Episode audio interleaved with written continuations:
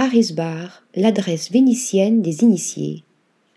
Un voyage à Venise n'est pas complet sans un passage au Harris Bar. Ce lieu, devenu une institution et proclamé monument national en 2001, a vu défiler de grands noms du XXe siècle.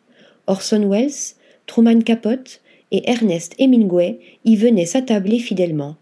Son succès, il le doit au fondateur Giuseppe Cipriani et ses deux inventions phares, le cocktail Bellini et le Carpaccio. Depuis, le lieu entretient cette atmosphère mythique qui, le temps d'un verre ou d'un repas, nous emporte dans sa simplicité heureuse à l'époque de sa création en 1931. Article rédigé par Louise Connessa.